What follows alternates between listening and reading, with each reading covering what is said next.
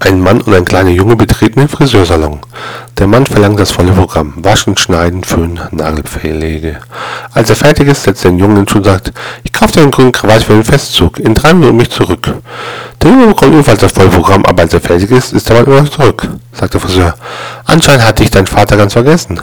Das war nicht mein Vater, der Junge. Der Typ kam an, hat mir eine Hand genommen und gesagt, und jetzt lassen wir uns umsonst die Haare schneiden.